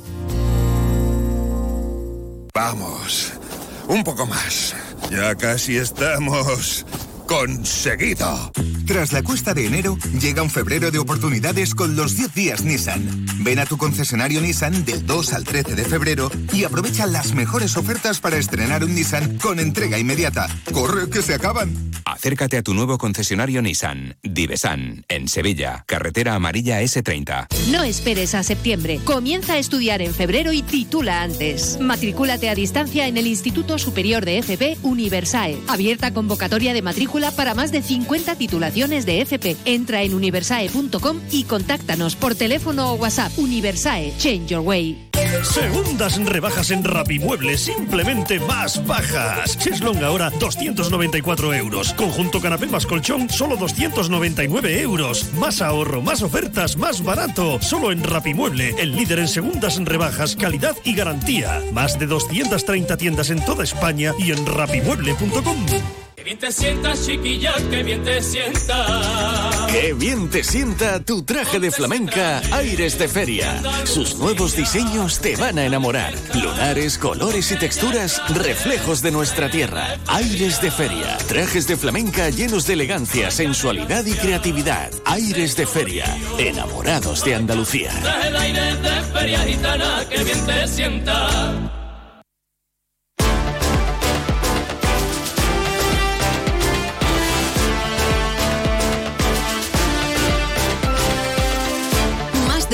Sevilla. Chema García y Susana Valdés. Onda Cero.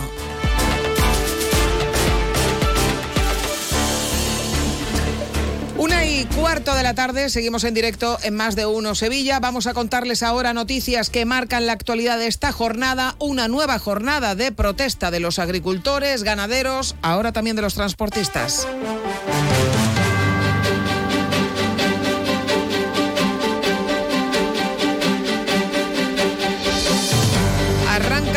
Semana de protestas con el corte a esta hora de la tarde de la A92, la AP4 y varias carreteras comarcales de nuestra provincia, concentraciones a las que, como decimos ahora, se suman también los transportistas.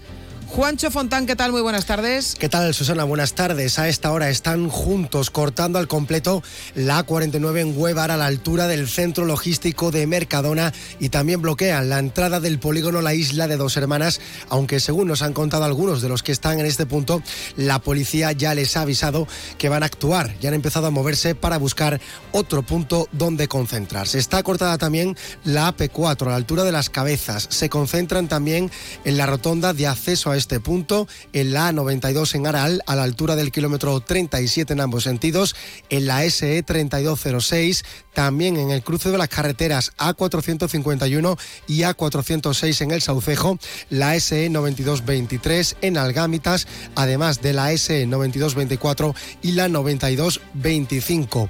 Desde el sábado los transportistas se han unido a estas concentraciones y al igual que los agricultores van a seguir de manera conjunta hasta que les escuchen, como nos ha contado Juan Antonio Pérez, es el coordinador en Sevilla de la plataforma de transportes. Hoy, por ejemplo, tenemos bloqueado eh, lo que es Hueva, tenemos bloqueado aquí el polígono de la isla, entonces la entrada y salida de mercancía pues ha estado bloqueada. Fuera parte, en los distintos pueblos hay cortes de carretera, entonces no están dejando entrar nadie. Llevamos toda la mañana con el polígono bloqueado totalmente, la policía nos ha dicho que van a actuar. No se va a desconvocar hasta que no, hasta que no nos escuchen.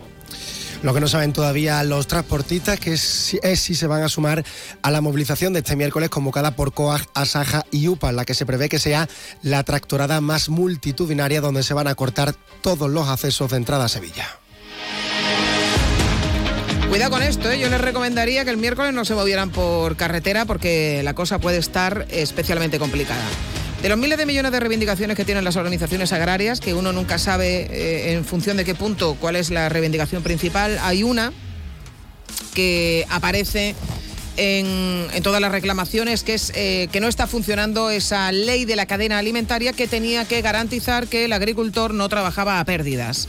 La Asociación de Consumidores Facua denuncia que el Ministerio de Agricultura no está llevando a cabo esas inspecciones que tiene que hacer para detectar eh, ventas de producto tanto en origen como en los supermercados que estén por debajo de costes. El vicepresidente de Facua, Miguel Ángel Serrano, lamenta que la medida de prohibir vender a pérdidas, incluida en esa ley de la cadena alimentaria, todavía no haya sido objeto de ninguna sanción, lo que pone de manifiesto, dice, el reducido número de controles que se están llevando a cabo para detectar estas prácticas. Según Serrano, las multas por incumplir este apartado de la ley se reducen a algo más de 3.280 euros y todavía no se ha puesto ninguna. Además, recuerda que desde enero está prohibido los aumentos de márgenes en alimentos afectados por la rebaja del IVA el precio del producto que recibe el consumidor es totalmente desproporcionado con el precio que realmente implica el coste en origen. Hay productos que llega a superarse hasta en un 800% esa diferencia. Además, tenemos que señalar que desde que entrado en vigor la medida de la reducción del IVA en determinados alimentos, precisamente para soportar la, la inflación, para evitar que esa inflación continúe subiendo,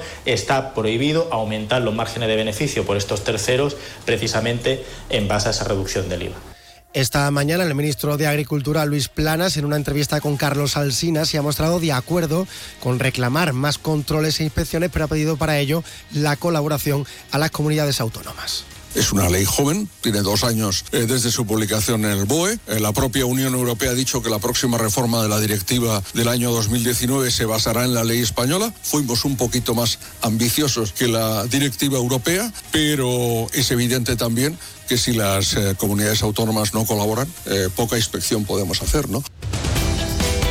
Bueno, eh, lo cierto es que ni siquiera los sectores que ahora tendrían que estar más contentos porque llega su, uno de sus momentos álgidos de ventas, por ejemplo, el de la flor cortada del Bajo Guadalquivir, que tenemos ahí a la vuelta de la esquina San Valentín y todavía la gente pues regala flores porque quiere simbolizar con ellas el amor, eh, pues ni siquiera están bien, ¿eh? prevén menos ventas para el Día de los Enamorados por la baja producción como consecuencia de los destrozos que dejó en la cosecha el pasado mes de octubre otra borrasca, Bernard, también eh, la sequía y los altos costes de producción. Son muchos los floricultores que todavía no han podido reponer sus invernaderos después de aquella borrasca por motivos económicos y muchos de ellos están en el aire dejando sus flores a merced de enfermedades e insectos que además no pueden combatir porque no pueden usar productos fitosanitarios. Aunque es un cultivo que no necesita grandes dotaciones de agua, la sequía también les afecta. Una serie de inconvenientes que hace que este año tanto la producción como la venta de flor para este 14 de febrero sea bastante bajas, como nos ha contado María del Carmen Bells. Es floricultora y propietaria de varios invernaderos de flor cortada en Lebrija.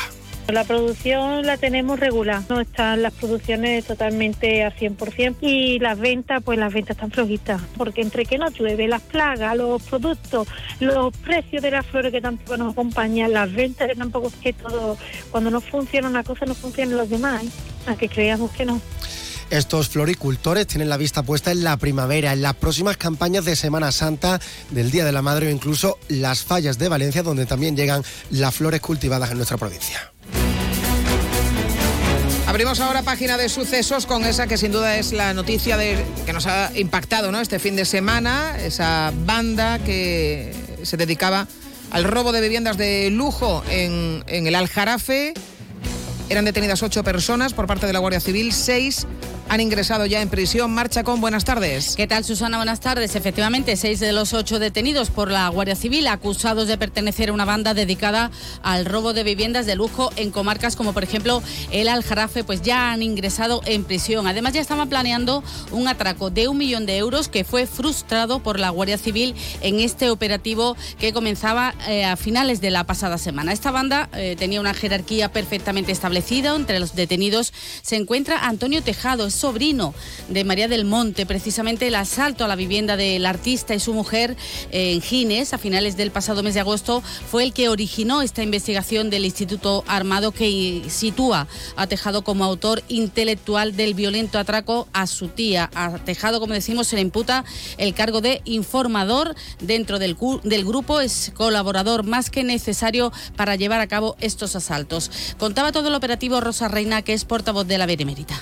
constataron la relación existente entre el autor intelectual del robo, encargado de la obtención de información de la distribución de la vivienda, rutinas de, la, de las víctimas y la ubicación de la caja fuerte y la persona responsable de seleccionar las viviendas de interés. Asimismo, esta organización contaba con sujetos conocidos como machacas, a los que se les solía encargar cometidos habituales, tanto tales como el transporte, vigilancia y funciones de guardeses, y además contaba con un hombre de choque dada su corpulencia y agresividad. Bueno, informador, machacas y el hombre, el corpulento, el, que ruso. el ruso, efectivamente conocido como el ruso. Bueno, pues todos están implicados en los delitos de robo con violencia e intimidación, detención ilegal, pertenencia a organización criminal, receptación y tráfico de drogas. A las 12 del mediodía, en prácticamente todo el país, se han guardado minutos de silencio por la muerte de dos guardias civiles en una operación contra el narcotráfico en Barbate. Ya saben que el, el, Guadalquivir se ha convertido también en los últimos tiempos en espacio para estas bandas de narcotraficantes que introducen también el hachís a través de distintos municipios sevillanos.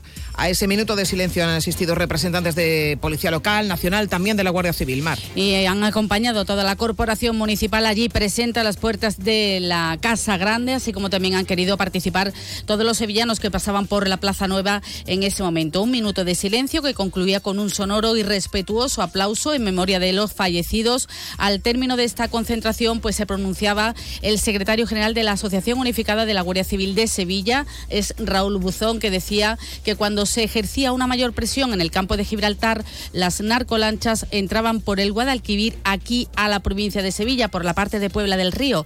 Y aquí también falta mucha presencia de los agentes, así lo decía Raúl Buzón.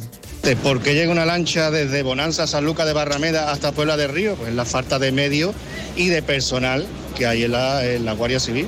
No hay prevención o no, o no es la que se debería de, de, tener debido a la falta de efectivos que hay en seguridad ciudadana, que al fin y al cabo las patrullas uniformadas son las que hacen la labor de prevención. Y faltan medios, faltan personal que ejerzan la labor de prevención de la delincuencia en la provincia de Sevilla, en los 70 acuartelamientos que hay.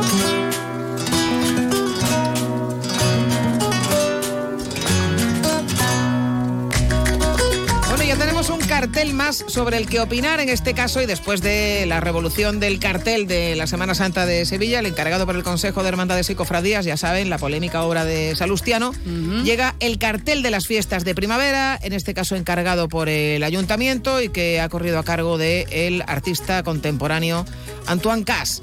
Eh, Antoine Cas es de Cádiz, pero eh, sí, se llama así artístico. artísticamente hablando es un cartel en el que la figura central, o sea, el cartel de las fiestas de primavera tiene que tener referencias de la Semana Santa y de la feria. En este caso, el protagonismo se le ha dado a los toros con la figura de un torero central. Eh, por favor, fíjense en lo sobredimensionado del paquete del torero, en el pleno centro, o sea, en la pintura te lleva a fijarte en ese descomunal paquete que lleva el torero en medio. Se llama punto de fuga en pintura. Punto de fuga, exacto. Y luego hay un montón de elementos, el, el, manto de malla de la Macarena, también hay una foto antigua de la Esperanza de Triana, están las muñequitas de Marín de la calle Feria, y los colores también de, eh, de las casetas, esas eh, franjas verdes y blancas y rojas y blancas. Hay muchísimo color. Pero lo que a la gente le interesa es si te gusta también el autor. Antoine Cas, no, este no me parece tan atractivo Ah, bueno, como vale. Salustiano, No, pero bueno, saberlo. en cualquier caso ha presentado una obra que ahora está a disposición de todo el mundo para el que quiera opinar. Con lo cual vamos, eh, vamos, no, sí, no, o sea, ya el siguiente que toque. Bueno, la cuestión es que si el, el tema de Salustiano había sexualización, yo creo que aquí en el paquete del torero eh, también la. Traerá polémica, seguro, el cartel, Susana, seguro que viene envuelto de polémica. ¿eh? Bueno, pues el autor, el autor, como bien dices, es Antoine Cas, ese es su nombre artístico, y ha querido reflejar, nos ha dicho, esa estrecha relación que entre la Semana Santa y la feria aquí en Sevilla. El domingo de resurrección es el día más taurino del año, y ese mismo día, fíjate, nos ponemos ya el cuerpecito en modo feria, nos ponemos ya eh, a pensar en esta semana de farolillos. Ha querido conjuntar todo eso, la Semana Santa, ese torero y la feria de abril con el color de la primavera en Sevilla. Así lo definía el autor del cartel, Antoine Cas. Fundamentalmente es un cartel taurino, pero es un cartel que está ligado perfectamente con la Semana Santa y la feria. Como todos sabemos, el Domingo de Resurrección, por ejemplo, es uno de los días eh, más taurinos, pero que también la Semana Santa acaba y se da la mano a la, feria, ¿no? Y he querido reflejar un poco con ese torero central, en, esa imagen de torero, pues ese momento de resurrección y, y de vista a la fiesta de la feria, de los toros. El torero es un Este, torero sí, sí, que sí. existe, que no es una recreación. David Galván. David David Galván. Galván, sí, sí, sí. ya, eh, Pero fíjate que la resurrección, David Galván. la resurrección está en los dos carteles, ¿eh? tanto en el de la Semana Santa como en el de la feria. Ha querido reflejar ese momento, la resurrección. Es verdad, el domingo de resurrección. Estaba yo pensando en cosas que El resucitan. resucitado. Pues nada, muy vivo, como lo decía, decía una persona que opinó sobre el cartel. Qué resucitado más vivo. bueno, vamos a ver. También ha hablado el alcalde de Sevilla, eh, José Luis Sanz, de este cartel. Le encanta, dice que le, guste- le gusta muchísimo cómo se ha reflejado pues esta vivencia, esta Sevilla en primavera y que el cartel lo recoge todo. Toros, cultura, tradición, arte, capital de la música, el flamenco y la ópera, que recupera la tipografía antigua, que recupera las dos palabras Semana Santa y Feria como marcas fundamentales de nuestra fiesta de primavera. Bueno, busquen el cartel y Es ya bonito, ustedes ¿eh? van valorando las cositas. Mucho color tiene, muchos elementos, Sí. eh, cierto horror vacui, pero es lo que se lleva ahora en estos carteles más contemporáneos, ¿no? Que se están haciendo para las distintas ¿También eres cartelista ahora? No, Ah, no, no, eh, sí, no, no, no soy cartelista aún. Gracias, chicos. Adiós. Y cuidarse, ¿eh? Que Oye, que poco, poco hemos hablado, perdóname. Poco hemos hablado de cómo vienen, ¿eh? Poco hemos hablado especialmente de, Pero el de fiesta, de yo que no, tenemos ¿eh? Yo- a Diango en los informativos Diango. de más de uno Sevilla, ¿eh? Esto ya mañana Diango ha tomado mucha Coca-Cola. ¿Cómo es Maritrini, eh? Madre mía. Adiós, chicos. Adiós. Más de uno Sevilla. Onda Cero. Mano de santo limpia la ropa, mano de santo limpiar salón, mano de santo y en la cocina, en el coche, en el watercloak, mano de santo para el hotel, mano de santo para el taller, mano de santo te cuida, mano de santo te alegra la vida, mano de santo, mano de santo, ponte a bailar y no limpies tanto, mano de santo, mano de santo, ponte a bailar y no limpies tanto. Seguramente el mejor desengrasante del mundo. Pruébalo. En Sevilla también somos más de uno.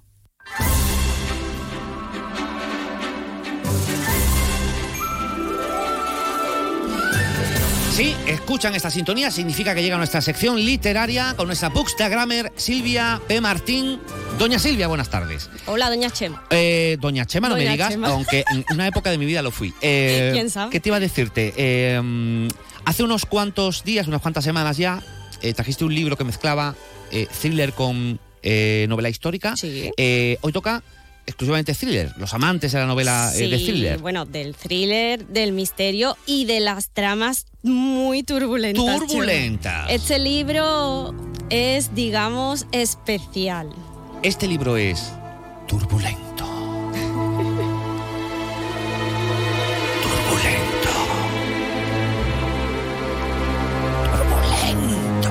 Me vengo, me vengo Esto arriba. es Halloween. Me encanta lo de turbulentas. Eh, el libro que lo tengo aquí, eh, delante tiene una portada, la verdad, muy evocadora. Y bueno, el título es Memorias de un coleccionista de almas del autor Aguer Aguirre. Aguer Aguirre. Eh, cuéntanos por qué dices que es especial. La portada ya veo que es especial. Sí. ¿Por qué es especial? Y el título ya os va dando una pista. Memorias. Este libro está escrito tipo diario. Ojo. Que es, oye, una tendencia que tuvo como un boom hace unos añitos atrás, pero se había dejado de lado. Y a mí, yo confieso que me encanta esta forma de, de escribir, de contar una historia. Pero bueno, que si encima me lo pones aplicado a un asesino en serie que escribe cómo y por qué mata a sus Qué víctimas, chulo. Sí, sí. pues yo ya estoy conquistada. O sea, me estás diciendo que el narrador de memorias de un coleccionista de almas es el propio coleccionista de almas. O sea, el asesino, ¿no? El propio Espera, que me ha gustado mucho esa voz que has puesto así un poco, un poco malvada. Hazla otra vez. Bueno, ya está, ya que me estás asustando, Venga. va. El narrador es el asesino. Sí. Así que, bueno, mm, esto no es un thriller al uso, por eso lo hace tan particular. No sé si os acordáis de la película que ya tiene unos añitos, del coleccionista de huesos. Me había llamado la atención eso, sí. Sí, a Sí, mí sí. me- no sé, me ¿Era evocó. Morgan Freeman, por Sí, casualidad? Sí, señor. Sí, muy jovencillo. Y bueno, mm, es un rollo parecido a esto, evidentemente tiene un estilo, pero bueno, con el estilo del autor. El protagonista supuestamente ve las almas de la gente cuando muere Ajá. Y comienza a investigar para saber por qué cada persona puede llegar a tener tal o cual color del alma. Pero bueno, que no, no solo eso. El tío se obsesiona hasta el punto de querer coleccionar todos los colores posibles como si fueran las estampitas. Ah, Fíjate. Empieza a matar a diestro y siniestro, imagínate. Para quedarse con las almas e ir coleccionando eh, En sus botecitos ahí en una estantería. por colores. Claro. Eh, menuda colección macabra, ¿no? Del tipo este, ¿no? Los cromos que yo coleccionaba de Pokémon no tenían tanto peligro Y eran detrás, mucho más ¿eh? fáciles de conseguir Hombre. que matar a alguien, por Dios. Hombre, a mí, mm, el caso es que el autor es capaz de meterse de tal forma en la mente y en la psicología del asesino que es que te va enganchando de una forma que no puedes soltar el libro. Aquí quieres saber si lo van a pillar o no y estás todo el libro pensando, de esta no sale. Claro. Pues, oye, que el tío es súper inteligente, Es ¿eh? lo que mola de un libro. Es decir, Claro. ya lo tienes ahí pillado y de repente hay un Claro. giro y se, y se libra.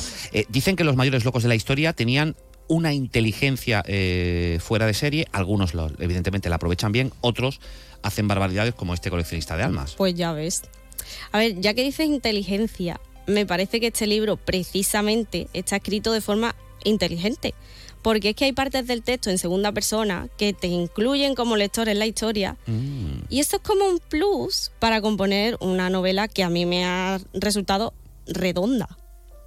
Mm, Os va a gustar tanto a los amantes del thriller, que estáis ya asqueados del esquema típico del asesinato, la investigación, incluso a los que busquéis una lectura más diferente. Que hay que abrir un poco también el abanico, ¿eh? es que somos muy Sí. de... A ver, está muy bien ser fiel a un género, pero oye, hay que abrirse un poco también a, a otras lecturas diferentes, como dices, Sí. originales, y esta puede ser una de ellas. A veces cuesta, pero mm, cuando ya abres tu, tu marco... Abre tu mente y descubrirás. Sí, eso, eso era una canción. Es una canción, sabes. es una canción preciosa además.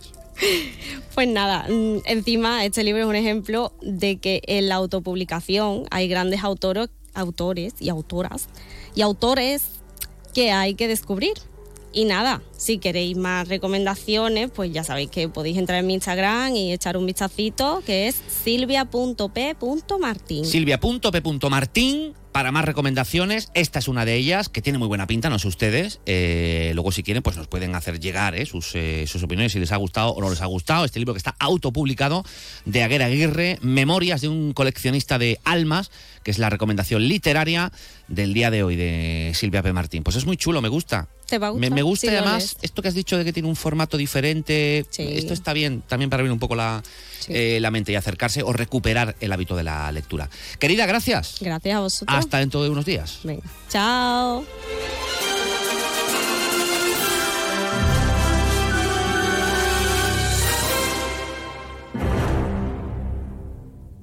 Muy buenas. Tenemos la oportunidad de hablar con el doctor Luis Gutiérrez Serantes. Le conoceréis porque ha estado más de 20 años en televisión española. Escuchemos la consulta.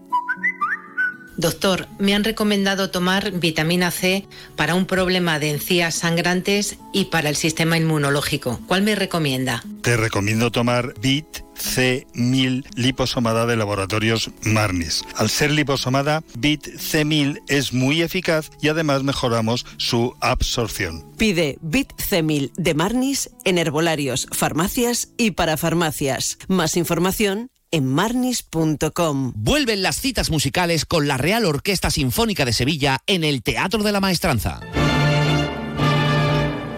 Los días 15 y 16 de febrero, Beethoven y Bartók estarán presentes a través del joven y virtuoso violinista Sergei Togadin y de la batuta de Mar Sustro.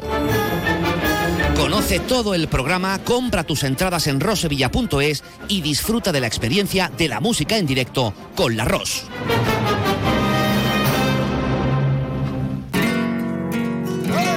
El 18 de febrero van a pasar cosas fantásticas en Sevilla. Prepárate para 42 kilómetros 195 metros de emociones en el Zurich Maratón de Sevilla. ¿Te lo vas a perder? Y ahora, de la mano de Nimo Grupo y sus concesionarios Toyota Nimo Gordillo y Lexus Sevilla, vamos con la información deportiva. Pues vamos con las noticias del deporte con nuestros compañeros de Onda Deportiva. Carlos Hidalgo, buenas tardes. Hola, ¿qué tal? Y José Manuel Jiménez, que se ha pelado y viene monísima, la verdad. Todo hay que decirlo. José Manuel, buenas tardes. ¿Qué tal? Buenas tardes. Gracias, hombre. ¿Verdad? Igual que, digo a- lo uno, digo lo otro. A mi barbero, entonces, ¿no? Hay Sí, que señor. felicitarlo. Muy bien. Te ha igualado, además, en la parte de arriba con la de abajo. Además, como no lo felicitaste en su cumpleaños porque no, no era día laborable, entonces te falta, te falta. sí. ¿Cómo? ¿Cuántos han caído, José? Free four. ¿Free four? Free four. ¿Pero qué me dices? One four, one four. ¿O no los aparece? One, one four. Pues felicidades, eh, querido compañero. No sé si se puede decir lo mismo de quien tú y yo estamos pensando. No. Felicidades al Sevilla. Claro, a eso me refiero. Al Sevilla. Eh, gran partido y gran victoria, importantísima. Eh, y además es que el, el Sevilla hizo buen fútbol en el día de ayer. Esto, esto es lo de siempre, José. Esto, si, si hacen un partido así es porque pueden, porque saben, ¿no? Entonces, ¿qué pasa, no? ¿Por qué han defendido tan mal y han eh, creado tan poco peligro en tantos y tantos y tantos partidos y ayer sí lo hacen bien? Porque ayer el primer tiempo del Sevilla fue muy bueno. Después en el segundo es verdad que crece un poquito el Atlético de Madrid, es normal con los jugadores que tiene. Y el Sevilla, eh, incluso teniendo también ocasiones arriba, eh, se faja bien, muy ordenado, juego solidario, defendiendo muy bien, muy buen partido de Ramos. Sí, bueno, un poco de todo, ¿no? Eh, lo primero que Quique Sánchez Flores ya eh, lleva más tiempo, eh, que el Sevilla se ha centrado exclusivamente en la liga en estas últimas semanas sobre todo que ha aparecido un jugador determinante como Isa Romero, que hace unos, unas semanas no estaba y que ahora pues mete goles prácticamente en todos los partidos, entonces esto es algo diferencial, ha recuperado en Nesiri, a un jugador importantísimo en la banda izquierda como ese Acuña, que ya sabemos que cuando está, pues mm. es un gran jugador, cuando no está, que muchas veces, pues no, pero eh, es ahora, está, ahora es está. internacional, del, campeón del mundo y, que ya sabemos lo que puede dar en el, en el Sevilla. Ahora están y, el Sevilla pues eh, se carga al Atlético de Madrid, que venía de hacer un esfuerzo importante también frente al Atleti, pero que jugó horrendo, horrendo, sobre todo la primera parte. la primera parte. Merecedor, el Sevilla, sin duda. Totalmente merecida la, la victoria, segunda victoria consecutiva y una victoria con mucho valor. Eh, por un lado, le mete seis puntos al Cádiz, que es el que marca el descenso, seis en dos semanas con estas dos victorias consecutivas. Le vino bien al Sevilla, lógicamente, que el, que el Betis le ganara al Cádiz. Y, bueno, pues eh, la confianza que cogen los futbolistas con dos resultados como estos consecutivos es importante. Tiene mucho valor porque primero jugamos contra un gran equipo que además ha jugado bien. no es un equipo que, que, ha salido al campo y se ha visto inferior al rival. En todo momento el Atlético Madrid nunca dobló, dobló la en la esquina y, estuvo siempre de pie y, y, al final nosotros hemos tenido que hacer un gran partido, pero la forma de conectar a los nuestros es esta, o sea, demostrando deseo, ambición, compromiso, voluntad. Eh, cosas que son necesarias para poder hacer un colectivo y estuvieron muy bien los chicos. Creo que si en el primer tiempo tenemos un poco de suerte nos hubiésemos ido con más ventaja, pero ha sido un partido que, que en el segundo tiempo el Atlético de Madrid volvió a meterse de lleno y nos obligó mucho. Yo creo que estoy muy contento porque ya no es el resultado solo, que es importante, que es importantísimo, sino es la forma de hacerlo, es la forma de convencer que creo que es tan importante. Bueno, muchas cosas, muchos detalles que se han unido y uno, como tú decías, eh, la irrupción de un futbolista que lleva cinco goles en siete partidos. Tres goles en Liga, dos goles en Copa. Isa Romero, hasta hace un rato estaba en segunda ref, eh, con 23 años y pensando, bueno, pues no sé si voy a tener la oportunidad de, dar el salto, eh, porque, bueno, eh, eh, segunda ref es segunda ref. estés en un filial o no. Lógicamente, si estás en un filial, tiene más oportunidades de que ocurra lo que ha ocurrido, que había marcado 11 goles en 15 partidos y que el Sevilla entendió, por fin entendió, que tenía que darle la oportunidad. Por cierto, una cosa, si el Sevilla hubiera logrado firmar a Datro Fofaná, el delantero del Chelsea que lo tenían cedido en el Unión Berlín, que el Sevilla lo ha estado en el, mercado invernal intentando firmar, no le hubieran hecho la ficha del primer equipo a Isa Romero. Que era la idea. o sea, que imagínense lo que cambia el fútbol por, por detalles. Bueno, pues eh, lo dicho, el nuevo ídolo de la afición. Eh, de Isaac Romero ha hablado Quique. Estamos encantados con Isaac, ya dije hace tiempo que marcaba el camino de lo que queríamos, que vestir la camiseta del Sevilla significa esfuerzo, deseo, voluntad, ambición, todo lo que he dicho antes, compromiso. Y si eso lo representa alguien como nadie es Isaac, es la forma de entender que cada minuto y cada palmo del terreno de juego se tiene que luchar, se tiene que pelear y siempre habrá adversarios con mayor o menor nombre intentando hacer lo contrario de lo que tú haces. Contentísimo este lebrijano de 23 años porque, bueno, pues ayer consiguió eh, un nuevo gol y además ese gol sirvió para una victoria importantísima en la clasificación, para la moral y porque enfrente estaba, oye, eh, todo un Atlético, de Madrid. Siempre intento ayudar al equipo en todo. Hoy, hoy hemos estado juntitos sabiendo lo que teníamos que hacer en cada momento y gracias a Dios hemos tenido la jugada de córner que ha caído en el segundo palo y he podido meterla. Pero bueno, más que nada contento por, por volver a sumar más tres. Veníamos trabajando muy bien tanto el partido anterior como los otros, pero no se daban los resultados. Ahora están saliendo las cosas más a favor de nosotros. Y bueno, siempre con Atlético Madrid es un equipo duro, pero nosotros somos el Sevilla, vamos, vamos a competir contra todos los equipos y a intentar sumar los, más puntos posibles siempre. Fue sustituido en los últimos minutos, más que nada para que se llevara la ovación que se llevó, merecidísima. Todo el campo aplaudiendo y todo el campo cantando el nombre de Isaac Romero que terminó emocionado. Ahí cuando se da uno cuenta de que lo ha dejado todo en el campo y la gente está agradecida por ello y eso es lo que hago cada partido, dejarlo todo en el campo y, muchas gracias a la afición por, por ovacionarme y que esto es lo que sueña un niño desde chico al final y que en el Ramón Sánchez Piguán te haga esto pues es una alegría. Y lo decíamos al principio, son cinco goles ya, Isaac, tres de ligados de Copa, no paras. Sí, bueno, al final es lo que le piden a un delantero, yo intento marcar todos los goles posibles con, con, las ocasiones que tengo, que al final no, en esta categoría no se dan muchas ocasiones, pero bueno, hoy he, tenido unas cuantas, he podido meter una y, al final hemos, hemos salido con la victoria del equipo y muy contentos. Por cierto, eh, por si alguien empieza a pensar, a, a, ver si ahora se lo van a llevar, que está despuntando, bueno, como ocurre, como ocurre siempre en el fútbol, ahora mismo Isaac Romero tiene una cláusula de rescisión de 15 millones de euros. Si juega 15 partidos, esa cláusula sube 5 millones más, son 20. Lleva 7 ya. Va a jugar. O sea, la va a jugar. La va a jugar seguro, si no media una lesión, que Dios no lo quiera, que esperemos que no. Eh, ayer cuando salió, ayer estuvo el seleccionador Luis de la Fuente viendo el, el partido y cuando salía eh, por la puerta del estadio Ramos H. Pizjuán, la gente le cantaba eh, Romero selección, Isaac selección. Sí, sí. Sí. Veíamos los planos también de la televisión cuando salía del campo eh, Isa Romero, eh, el, inmediatamente primer plano de, del seleccionador. Bueno, a ver.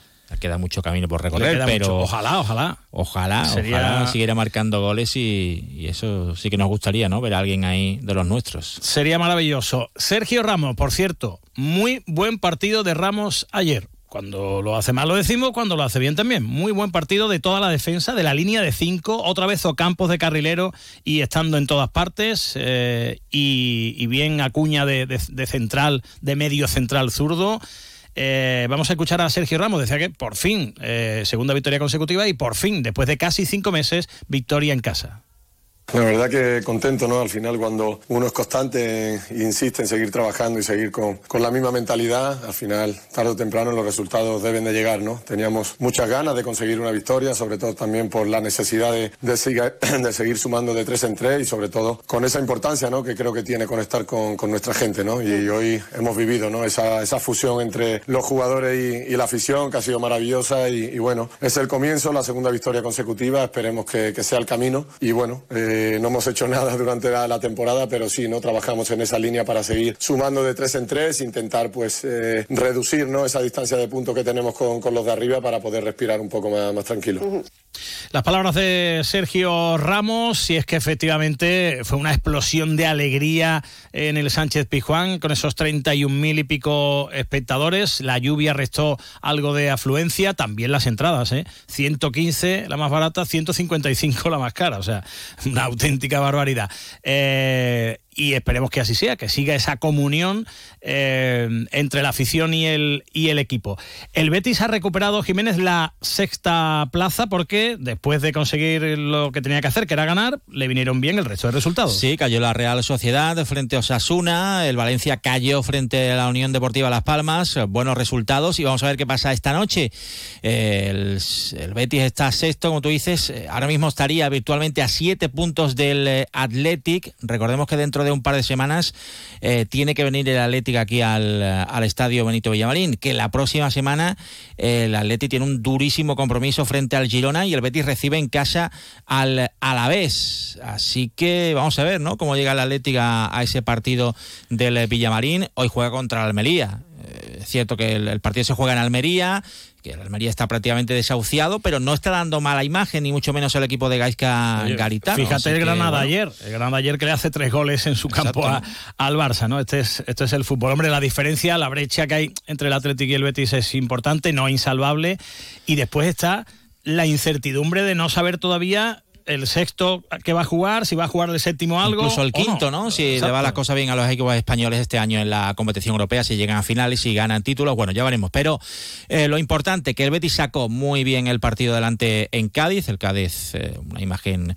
sí, eh, más que preocupante, sobre todo hacia arriba.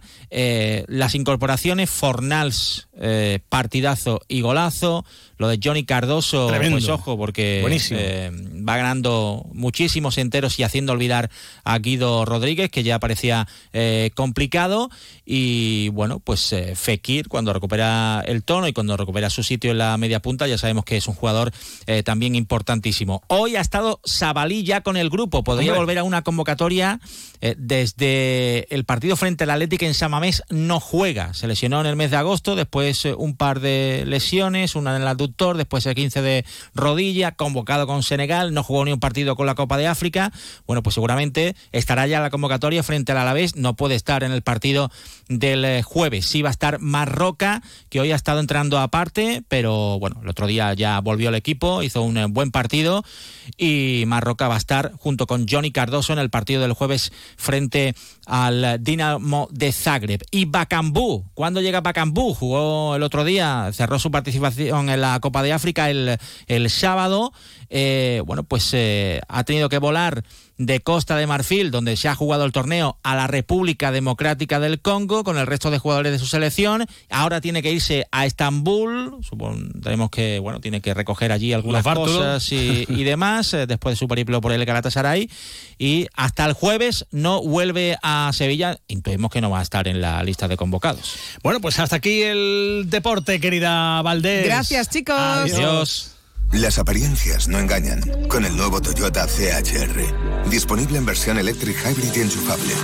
Por fuera, su diseño rompedor no deja indiferente a nadie. En su interior, tecnologías como el sistema multimedia con pantalla de gran tamaño y su techo panorámico te invitan a disfrutar de una experiencia de conducción única.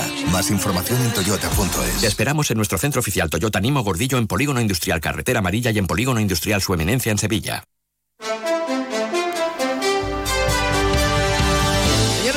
Marchar, no sin antes recomendarles encarecidamente que se queden en la sintonía de Onda Cero porque les vamos a contar lo que está ocurriendo en el resto de Andalucía. Lo va a hacer nuestro compañero Jaime Castilla. Mañana a las 12 y 20 regresa más de uno Sevilla con un programa especialito, Especial, especialito. especial Día de la Radio. Sí, señor. Mañana nos escuchamos. Adiós. Adiós.